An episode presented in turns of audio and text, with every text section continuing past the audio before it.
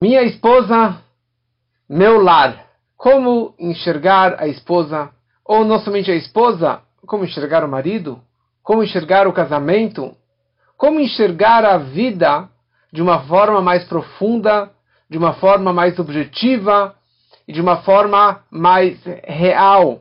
Estamos agora no nosso curso A Mística da Paraxá. Essa semana iremos falar sobre a Paraxá Acharei. Acharei descreve sobre o trabalho do Kohen Gadol, do sumo sacerdote, no Kodesh HaKodashim, no Santo dos Santos, no dia mais sagrado do ano, no dia do Yom Kippur.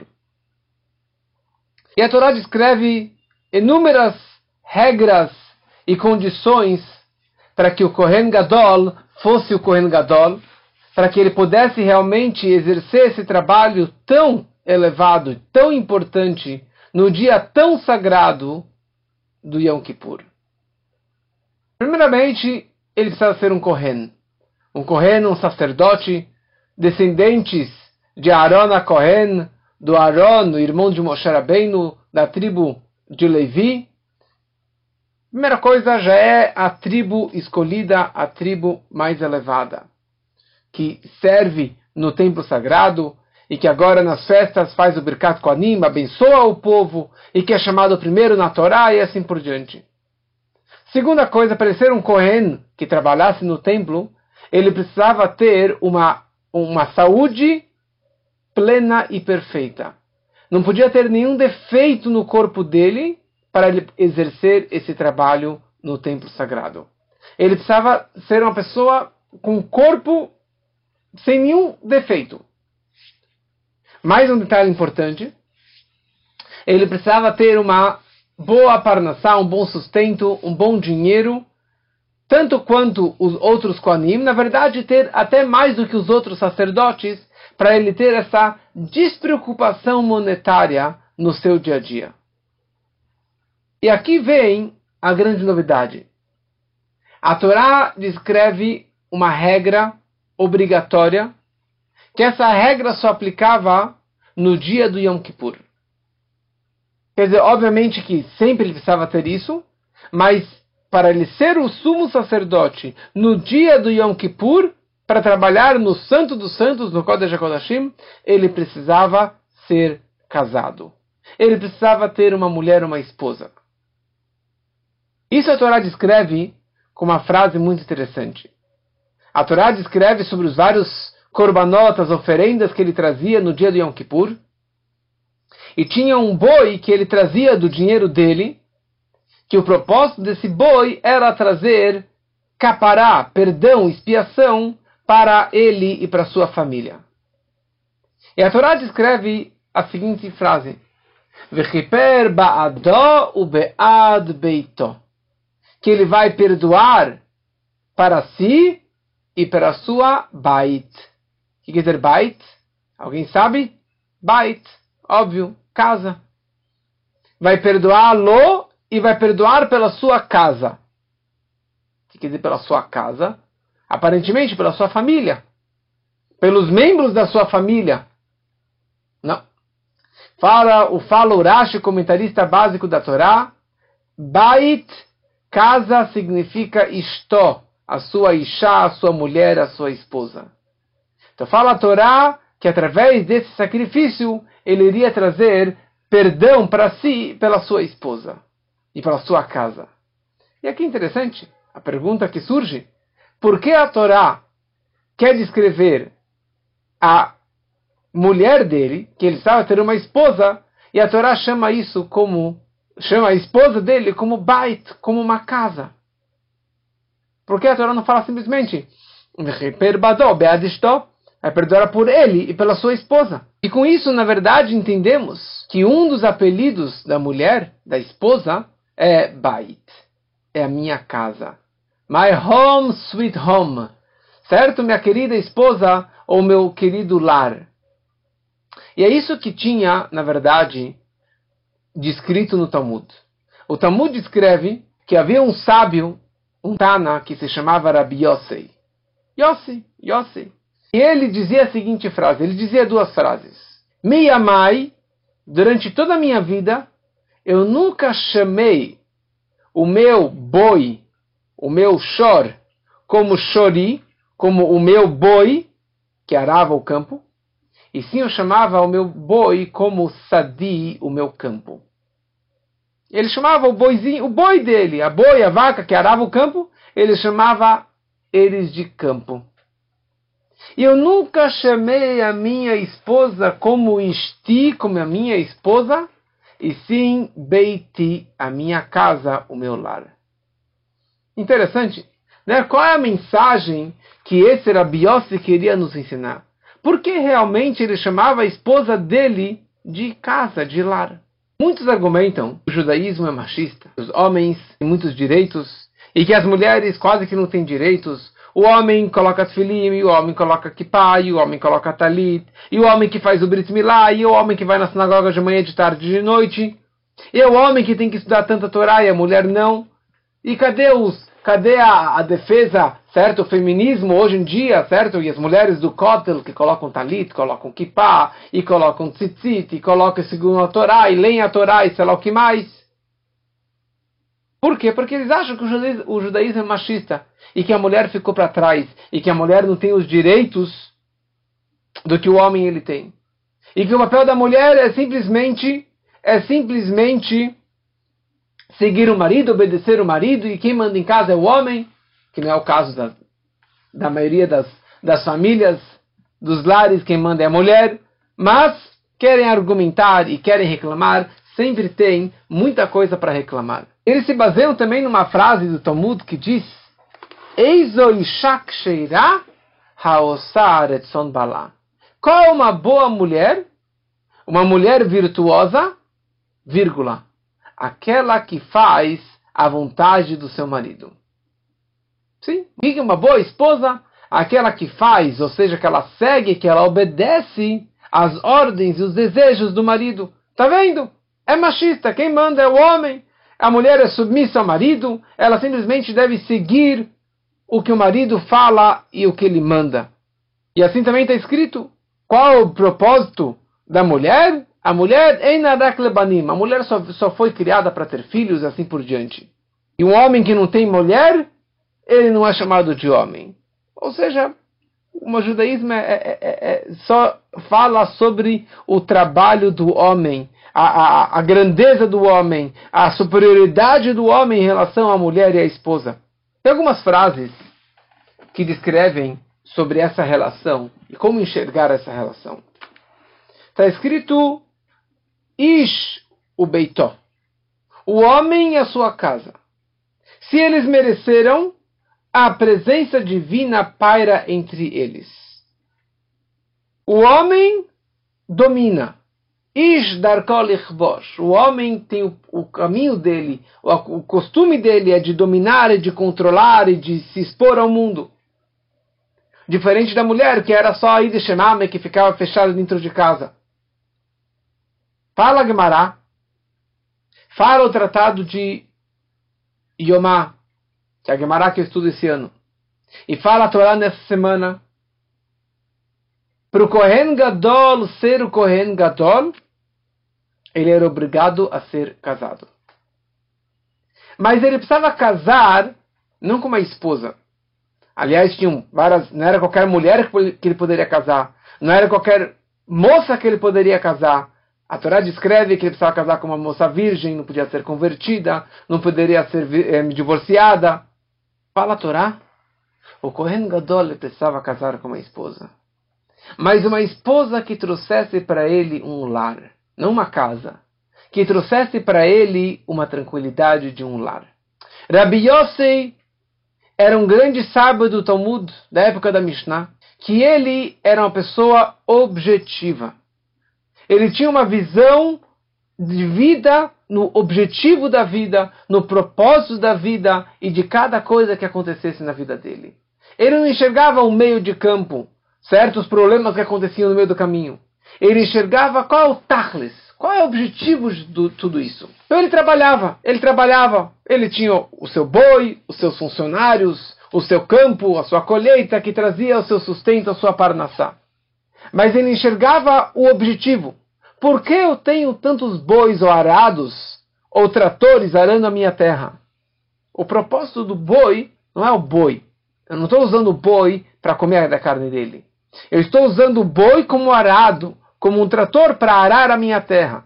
Para que da terra possa brotar trigo, cevada, frutos e comida, tudo que nós precisamos para o nosso sustento. E quanto mais forte o boi, mais profundo o arado atinge nas profundezas da terra, e mais alta as árvores crescem, porque ele atinge de uma terra virgem que nunca foi arada.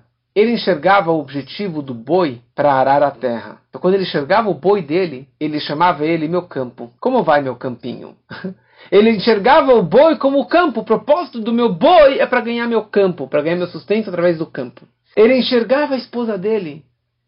Ele não enxergava a mulher simplesmente como um prazer, com amizade, pelo amor, pela, pelo, pela harmonia de ter uma esposa junto consigo o tempo todo pensando em si. Ele sabe que ele casou porque a Torá ordenou que ele casasse. Essa é a primeira mitzvah da Torá. E a mitzvah mais importante da Torá é peru urevu de multiplicar e aumentar a espécie. Aliás, a mitzvah não é casar. A mitzvah é ter filhos. Por isso que na hora da chupá, na hora da cerimônia judaica, debaixo da chupá, não se faz uma brachá Baruch atah Hashem Elokeinu melech haolam lekadesh isha para consagrar uma mulher. Porque a mitzvah não é consagrar a mulher. A mitzvah é ter filhos. Foi isso que Hashem disse para Adão e Eva. Primeira frase que ele disse para eles: Perurevu, se frutifiquem e se multipliquem. Para isso, tem que casar. Casar um judeu com uma judia, com rupá, indo na mikva, fazendo tudo direitinho, para poder ter filhos. A mitzvah é casar e ter filhos. O propósito do casamento é ter filhos e de que continue a espécie e que a família continue. O dor vador, geração em geração, diferente da visão moderna. Nós vemos na rua homens, adultos, mulheres que estão felizes, solteiros, ou com parceiro, ou com uma parceira e com um cachorrinho. Pronto, já cumpriram a sua missão da sua vida. Eu não estou falando aqui como gozação, mas me dói, me dói ver tantas e tantas pessoas que poderiam construir uma família, construir um lar, dar continuidade e simplesmente optaram em não ter filhos, optaram em não casar, optaram em ser gay, optaram em, em, em não dar essa continuidade de não ter filhos. Que, aliás, o propósito que nós viemos para a Terra é para termos filhos. O propósito que nós fomos criados é para casar e ter filhos. Foi isso que Deus disse para Adão e Eva. Não para Abraão, Isaac e Jacob. Para o primeiro ser humano. Ele foi criado, Deus falou, Pro urevu, se multiplique e se frutifique. Esse é o propósito da criação. Rabbi Yossi, ele enxergava a esposa dele, ele falava, My home, sweet home, meu lar, meu bait, minha casa. Você não é minha esposa. Sim, você é minha esposa. Mas ele enxergava na esposa dele com todo amor e carinho e respeito, obviamente, no objetivo do casamento. O objetivo é para que nós dois juntos possamos construir um home, um lar judaico, termos filhos tementes a Deus que vão seguir o caminho de Torah e de Mitzvot. E essa visão muito profunda, de ter essa visão objetiva, que muitas pessoas seguem a vida no dia a dia, vão passando, vão empurrando a bola para frente, cada dia com seus pepinos, com seus problemas, com seus abacaxis, mas sem nenhum tachlis, sem nenhum objetivo. O que, que você quer fazer da sua vida? O que você quer fazer da, com a sua família? Tá, você vai casar, mas para que você vai casar? Simplesmente para ter uma relação toda noite com sua esposa? Ou simples, você quer ter filhos? Por que você quer ter filhos? Ah, para ter é difícil ter filhos, é caro? Sim, é caro. Tem problemas? Sim. Tem dificuldades? Sim. Mas o nosso objetivo como pais é gerarmos filhos e educarmos esses filhos. Como hoje, alguém abriu uma carta do Rebbe comigo e o Rebbe escreveu lá da grande necessidade de um rinur, de uma educação judaica em geral, e em particular uma educação racídica, de você dar mais valores místicos da Torá, mais profundos da Hassidut, porque isso vai garantir o futuro judaico e racídico dos seus filhos, que não basta só ter uma base judaica tradicional, tem que ter algo a mais. E principalmente das filhas judias. Que essa filha, amanhã ela vai ser uma mulher e ela vai ser uma mãe, e a educação dos filhos é consequência do comportamento da mãe. Então, quanto maior e quanto mais nós investirmos na educação dos nossos filhos, educação judaica, uma educação racídica, concreta e, e com pilares sólidos, isso vai garantir que ela também possa construir o seu lar e passar essa educação para os seus filhos. Que esse é o propósito da vida. Esse é o propósito da vida. Torá nos fala, por Kohen Gadol, ser o Kohen Gadol, para que ele pudesse entrar no Santo dos Santos, no dia mais sagrado do Yom Kippur, representando todo o povo de Israel, ele era obrigado a ser casado. Mas não simplesmente casado com tá, uma mulher virgem, uma mulher é, é, que nunca foi casada e que, e que não é convertida e etc.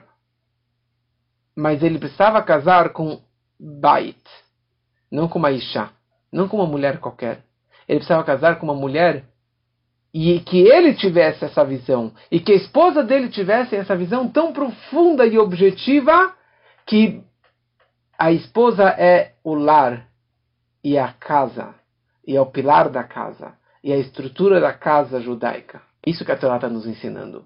E não somente para ele. Não somente o Kohen Gadol, que hoje não existe mais. Em breve, com a vinda de Mashiach, teremos o Kohen Gadol. Mas a Torá está nos ensinando que cada pessoa, cada casal, ele tem que saber que a sua relação com seu cônjuge tem que ser uma relação com sua casa, com seu lar, construindo um lar e não destruindo um lar. Aliás, eu normalmente falo isso aqui para os meus noivos, na hora que eu estou dando aula para os noivos antes do casamento, que o casamento judaico, e não somente o casamento, a cerimônia debaixo da roupa, mas toda vez que o casal tem uma relação marital, obviamente, uma relação pura, uma relação kasher após uma mikve, é uma mitzvah, é um preceito, é uma santidade tão sagrado aquela, aquela união entre o casal, tanto quanto a entrada do Kohen Gadol no Yom Kippur, no Kodesh HaKodashim, no Santo dos Santos, no lugar mais sagrado, do Templo Sagrado de Jerusalém. Ali dentro, o Kohen Gadol ele era o representante do povo judeu, que se casou no Monte Sinai, na outorga da Torá, com Deus, que era o marido, noivo e noiva. Onde que tem a, onde é a casa que Deus falou, eu quero estar com vocês intimamente? É o templo sagrado. Qual é o quarto do casal?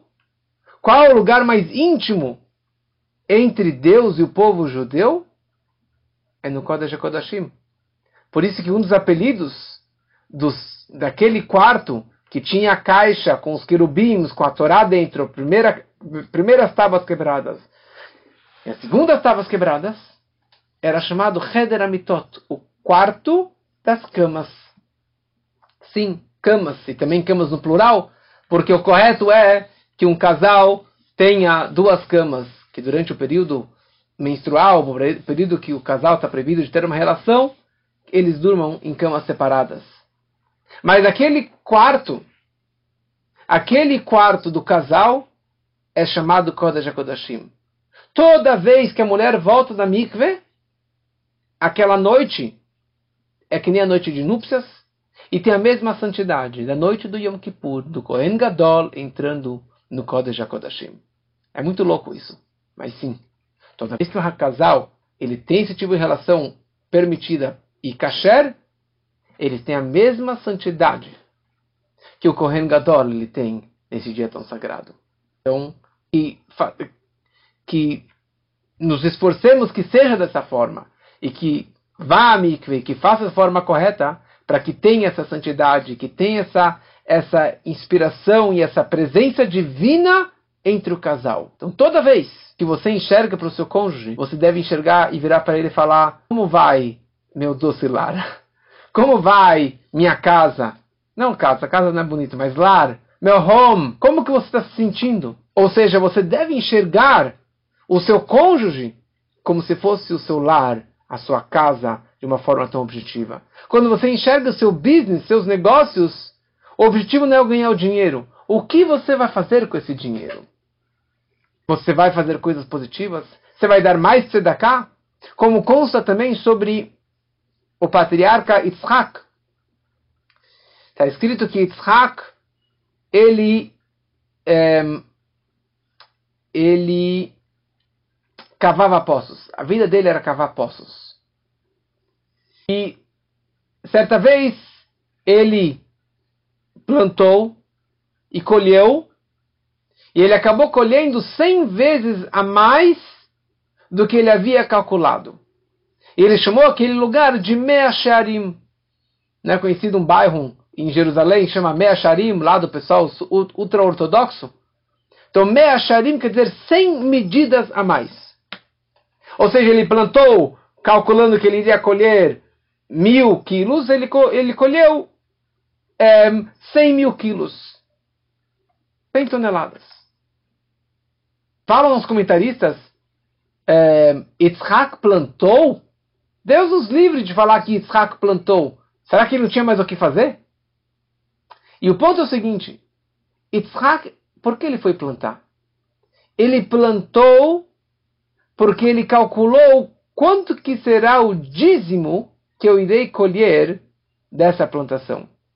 Quanto que eu vou poder dar para a caridade, para a doação, para os pobres, desse meu trabalho. Então ele calculou, olha, eu vou conseguir dar mil moedas. Ele acabou ganhando cem vezes mais e deu cem é, mil moedas para a doação. Ou seja, desde o princípio, quando ele foi trabalhar o Yitzhak, ele não foi trabalhar para ganhar o dinheirinho dele para sua poupança, para os seus investimentos. Ele trabalhou para poder ganhar mais, para poder doar mais. E quanto mais doamos, mais recebemos. Isso significa uma visão objetiva da vida, de como que devemos enxergar a, cada situação da nossa vida. Isso tem a ver com esses dias do Sfirata Omer. Sfirata Omer, a contagem do Omer, entre Pesach e Shavuot, 49 dias. Aliás, quem ainda não contou o dia de hoje, pega o Sidur e faça a contagem do dia de hoje do Sfirata Omer. É super importante fazer uma mitzvah toda noite, falar hoje é o dia tal. E nessas semanas do Sfirata Omer, nós estamos de luto. Não fazemos casamentos, não cortamos cabelo, e nem a barba, e não escutamos música, não vamos para festas. Por quê? Em luto pelo falecimento dos 24 mil alunos do Rabi Akiva. Já foi falado em outros lugares, tem gravado no meu podcast essas histórias do porquê eles realmente acabaram falecendo, os 24 mil alunos do Rabi Akiva. Mas Rabi Akiva, para ele chegar nos 24 mil alunos, ele vivia de uma forma diferente. Rabi Akiva, ele vivia exatamente dessa forma que descrevemos antes. Como é sabido a história que Rabi Akiva, ele era descendente de convertidos. E Rabi Akiva, até os 40 anos, ele era um pastor que cuidava do, do rebanho de um ricão que chamava Kalba Savua. E a filha desse ricão, que se chamava Rachel, Raquel, ficou apaixonada pelo pastor simples, ignorante analfabeto. E ela queria casar com ele. E o pai negou. E o Akiva falou para ela: Desculpa, Rachel, mas eu sou ignorante eu imagino, sou Zé Ninguém, sou empregado do seu pai, sou escravo do seu pai, e você quer casar comigo? Imagina como? E a Rachel vira para o Akiva e fala: Akiva, eu vejo em você um grande potencial. Eu vejo em você uma grande liderança, um grande erudito, um grande sábio. Mas para isso você precisa ir para Estivá, largar aqui o campo e ir para Yeshiva aprender Torá. E ela casou com ele contra a vontade do pai, brigou com o pai, foi deserdada e foi morar lá no, num casebre com Akiva. Mas logo depois que eles casaram, logo que acabou a semana de casamento, ele foi cumprir a, a, o combinado desse casamento. Ele foi até Yeshiva e começou a aprender Torá. Ele chega na Yeshiva, não sabia nem o Aleph, nem o Beit, nem o Gimel. E colocaram ele na sala junto com bebês, com criancinhas, aprendendo o Aleph Beit. E ele lá, já com os 40 anos, morrendo de vergonha, foi uma vez, duas vezes, três vezes, logo ele aprendeu o Aleph Beit, aprendeu a leitura, aprendeu a estudar, e aprendeu a estudar mais e mais e mais e mais, e foi crescendo, e começou a virar um pequeno rabino, um grande rabino, começou a ter um discípulo, dois discípulos, doze mil discípulos ele conseguiu dentro de doze anos. Após doze anos, ele volta para casa, para a esposa dele que estava lá sozinha, abandonada por 12 anos. Não abandonada porque essa era a vontade e o amor e o desejo dela. Ele volta para casa. Ele chegando em casa, ele escuta pela janela que a Rachel estava conversando com a vizinha. E a vizinha fala para Rachel, Rachel, não seja boba. Você acha que o, que o Akiva está lá na Estivá, crescendo, estudando? Ele já deve estar com outra esposa, outros filhos, com outro emprego, ganhando muito mais. E você aqui perdeu o seu pai, perdeu tudo que você tinha. E a vira para a vizinha e fala: Minha vizinha, se eu pudesse mandar um WhatsApp para o Akiva, eu me enviaria e falaria para ele: Por favor, fique mais 12 anos na Yeshiva.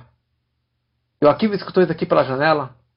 Ele bate na porta ele chega em casa, fala, Rachel, um beijo. Deu meia volta e voltou para Estivá por mais 12 anos. E ali ele ficou por mais 12 anos. E depois de 24 anos ele volta para casa com 24 mil alunos. E todo mundo já sabia quem era o grande Rabi Akiva, que disse amarás o próximo como a ti mesmo. Essa é a grande regra, a grande base de toda a Torá. E ele volta para casa e já ninguém mais reconheceu ele, porque ele já tinha seus 64 anos, e muito menos o seu sogro reconheceu ele. E de repente, imagina um grande sábio chegando na cidade, e o, e o Kalba Savua, o sogro dele, é, é, é, era o líder da comunidade, era o ricão da comunidade, então ele foi lá na frente recepcionar o Akiva, o grande Rabi Akiva, sem saber que era seu genro. E naquele momento desse encontro, Arachel, sabendo que o Rabi Akiva estava chegando, que era o marido dela, ela tentou se empurrar entre a multidão para encontrar com o marido.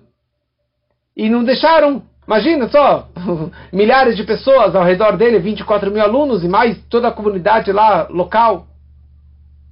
E de longe, o Akiva avistou Rachel. Ele fala: chamem ela, deixe ela se aproximar de mim. E ninguém entendeu por quê. Ninguém sabia que ela era a esposa dele. Muito menos o seu próprio pai. E o Yakiva, ele vira para os 24 mil alunos, na frente do sogro. E ele fala, Sheli, Shelachem, Shelahu. Tudo que eu tenho e sei, tudo que vocês sabem que vocês têm, pertence a ela. É o mérito dela, é o crédito dela. E obviamente que o sogro desmaiou. e naquele momento, depois ele, ele abraçou o, o genro, abraçou a filha, pediu desculpas e é, deu toda a herança e todo o respeito e toda a honra para a filha e para o e para o e para o Rabbi Akiva. Mas isso significa um casal com uma visão objetiva. Por que estamos casando? Estamos casando aqui para construir um lar judaico, para termos filhos para que realmente pudéssemos continuar esse caminho. Então, uma frase interessante, um pouquinho é, é, é, é forte, mas o Rabi Yosei, que disse antes, ele disse a seguinte frase: Hamesh beilot ba'alti. Cinco relações eu tive com minha esposa. Venatati hamisha arazim Israel. E eu plantei cinco cedros, árvores de cedro muito alto no povo de Israel. Eu tive cinco relações, óbvio que ele tem mais do que isso. Mas eu tive cinco relações com essa minha casa, com esse meu lar, com essa minha esposa. E eu tive cinco pilares, cinco árvores enormes de conhecimento do nosso povo. O Rabi Ishmael, o Rabi Lazar, o Rabi Halafta, Rabi Talas e Rabi Menachem, cinco grandes sábios que eram considerados como uma árvore de cedro, que realmente é a árvore mais alta, mais forte e mais ereta que tem é, na natureza. Essa é a visão que nós devemos ter no nosso casamento, na nossa vida. E aqui a Torá descreve uma coisa muito mais interessante. E o Talmud descreve isso no final do Tratado de Yomá, que descreve sobre todo, todo o trabalho que o Kohen Gadol fazia no Yom Kippur. E ali está descrito o seguinte: ele fazia todo o seu trabalho durante o Yom Kippur inteiro. Aliás, uma semana antes do Yom Kippur, apesar que ele precisava ser casado, ele se separava da esposa, separava de corpo, e ele ia morar dentro do pátio do templo do, do, do, do Beit HaMikdash, e ali ele ficava uma semana se preparando, indo ao mikve e treinando e se espiritualizando para o grande dia do Yom Kippur. Trabalhava no Yom Kippur, jejuava no Yom Kippur e fazia todas as atividades no dia do Yom Kippur. E quando acabava o seu trabalho, ele tirava as roupas de ouro, tirava as roupas brancas que ele usava no dia do Yom Kippur e colocava a sua camiseta, a sua roupa particular, o seu terninho voltava para casa, voltava, o Melavim Motó, Ad Beitó, acompanhavam ele até a sua casa, e aqui casa também significa sua esposa, e aquele dia era um Yom Tov para ele, era um dia de festa, para ele e para todo o povo. Na hora que ele saiu de paz, com paz, do santo dos santos, no dia santo do Yom Kippur. Ou seja, fazia uma festa, um banquete, uma comemoração, ou naquela noite ou no dia seguinte, mas na sequência do Yom Kippur, ele fazia uma festa. Por que ele fazia essa festa? Tem duas explicações. Ou que ele fazia uma festa como um agradecimento a Deus, que ele saiu vivo do Kodesh HaKodashim, como é sabido que o, o sumo sacerdote, lá dentro, todos os seus pensamentos eram escaneados qualquer comportamento inadequado naquele momento dentro do Santo dos Santos, ele caía morto no chão. Como que aconteceu na época do segundo templo, que durou 420 anos, eles tiveram mais do que 300 Kohen Gadol, que simplesmente todo ano eles entravam, trabalhavam e morriam. Por quê? Porque o interno e o externo dele não era igual. Ali não tinha brincadeira. Então era muito sério essa entrada. E se ele saísse de boa e saísse vivo e pudesse realmente rezar pelo povo, ele tinha que agradecer a Deus. E uma segunda razão, ele teria que agradecer a Deus pelo fato que o seu trabalho, o seu serviço foi aceito. Ele trabalhou pelo povo, rezou pelo povo, e aqui ele tem tanta festa tanta alegria. E por isso é uma razão para comemorar naquele dia que ele está saindo do Kodesh HaKodashim, ele fazia uma, uma festa para a família, para todo o povo, para que eles comemorassem junto com ele. Por que é importante essa festa? Por que a Torá, por que os sábios precisam descrever essa festa que o Kohen Gadol ele fazia? Mas a mensagem é a mesma mensagem que dissemos antes. Porque no momento que o Kohen Gadol ele fazia esse boi, esse sacrifício do seu boi com do seu dinheiro, para que trouxesse expiação para si e para sua casa, para o seu lar, que significa para sua esposa, e por isso ele precisava ser casado. Quer dizer, ele se separava da esposa uma semana antes. Separava de corpo, não com documento, não com get.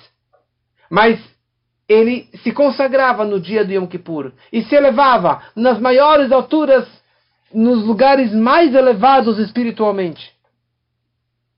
Mas o trabalho do Kohen Gadol, ele era um sheliach. ele era um emissário, um mensageiro, um representante de todo o povo. Ele entrando representava o povo judeu entrando naquele lugar, se casando, se unindo com Deus no dia mais sagrado. Ele era o representante do povo todo. Ele não era uma pessoa particular. Ele ali estava como representante do povo todo. Então, todos os detalhes do trabalho dele, ele estava fazendo, representando e trazendo expiação pelo povo todo. Então, por um lado, ele era uma pessoa particular que precisava ser casado, que precisava ter uma saúde, uma saúde perfeita, mas por outro lado, ele é, ele estava, na verdade, representando todo o povo.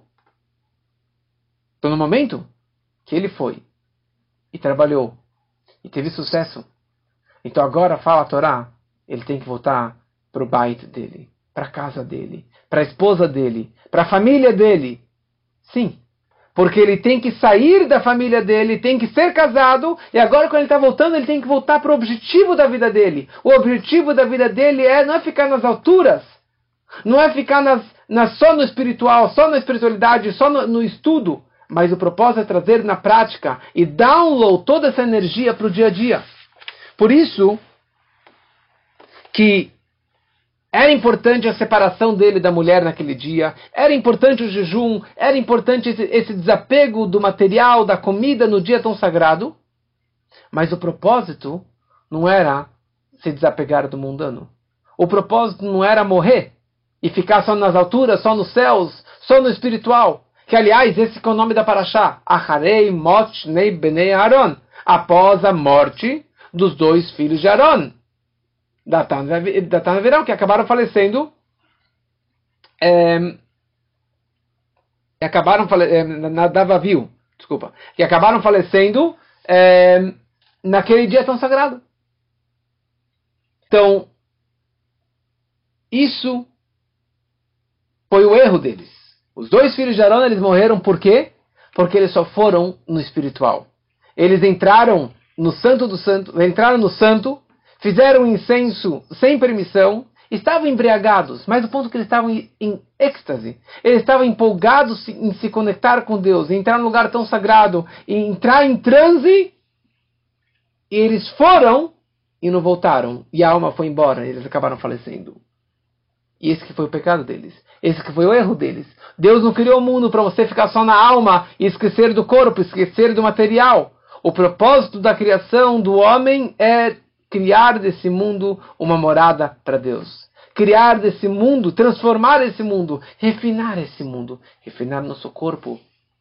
E não ficar só na, na, nas alturas, ficar só no, na, nos Alpes. Que, aliás, essa é uma coisa que eu que repito muitas vezes. Essa é, é a grande diferença entre o judaísmo e as outras religiões. O homem mais sagrado nas outras religiões, ele tem a lei do celibato. Se eles cumprem ou não cumprem, é, outras, é outros 500. Mas tem a proibição do padre, do papa, do, do monge, do cara mais, da pessoa mais elevada, mais sagrada, dele casar com uma mulher e de ter uma relação marital. Por quê? Porque é um pecado. Porque ele vai estar tá baixando do, da espiritualidade dele. Ele vai estar tá perdendo essa sua santidade ao ter prazer por uma mulher. Então ele tem a proibição de casar. E muitos deles são até castrados para realmente não ter filhos, para não casar. Sem entrar em detalhes agora. Homem mais sagrado no judaísmo é o Kohen Gadol, é o, é o, é o sumo sacerdote, que entra no Santo dos Santos. Mas a condição number one para ele ser o Kohen Gadol é ser casado, ter uma mulher, ter uma esposa. Sim. Por quê? Porque só através da esposa, só através de um casamento judaico, que ele pode atingir as maiores alturas. Sem ter uma esposa, sem ter um lar, sem ter filhos, você nunca vai atingir as maiores alturas. Você nunca vai atingir o objetivo da sua vida, que é casar e ter filhos, e de construir para Deus uma morada aqui embaixo, de transformar o mundano numa morada para Deus, transformar o seu corpo num corpo sagrado, o seu dinheiro, transformar isso em algo sagrado, usando para coisas judaicas, dando para cá. usar, o seu tempo, a sua saúde e a sua vida para algo produtivo e para que você possa fazer na tua vida, aonde você mora, cada um no seu lugar onde você está assistindo esse shur, que você possa realmente fazer o melhor possível para trazer Deus aqui para baixo. E isso depende de mim e de você e cada um de nós. Que possamos fazer isso da melhor forma possível. E aí sim mereceremos ter e ver o Kohen Gadol, o sumo sacerdote, entrando no Santo dos Santos, no terceiro Beit HaMikdash, que será reconstruído, que será construído muito em breve, se Deus quiser. Uma boa noite para todos. Bom, bom Mônica, que bom Gabriela. Bom, Akiva, Shkoyach. Vemos amanhã.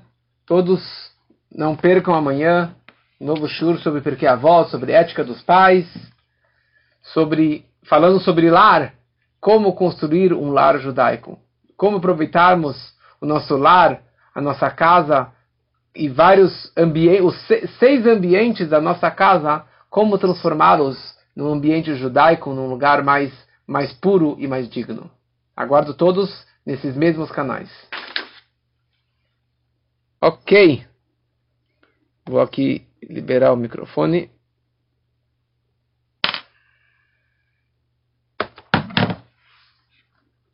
Hello. Podem abrir o microfone. Ah, o Sérgio tá aqui. Ah, tô te vendo. Eu adorei o senhor. Ah, que bom, Sérgio. Como você tá, querido? Está ensinando a gente a fazer um laço. Sua esposa tá craque já. Ela já sabe direitinho, né? Depois de, de tanto marrom. Ó, oh, muito bom. Ótima aula, ótimo. Ah, quando vocês vêm pra cá, eu quero te ver, meu. Tá bom, faremos isso. Você pode, você pode ir no meu xará, mas você pode vir me visitar também. Tá legal. Perfeito. Um abraço. Muito bom. Muito bom, Yuda, que você participou. Alfredo. Muito obrigado. Que ótimo. Esperamos todos amanhã.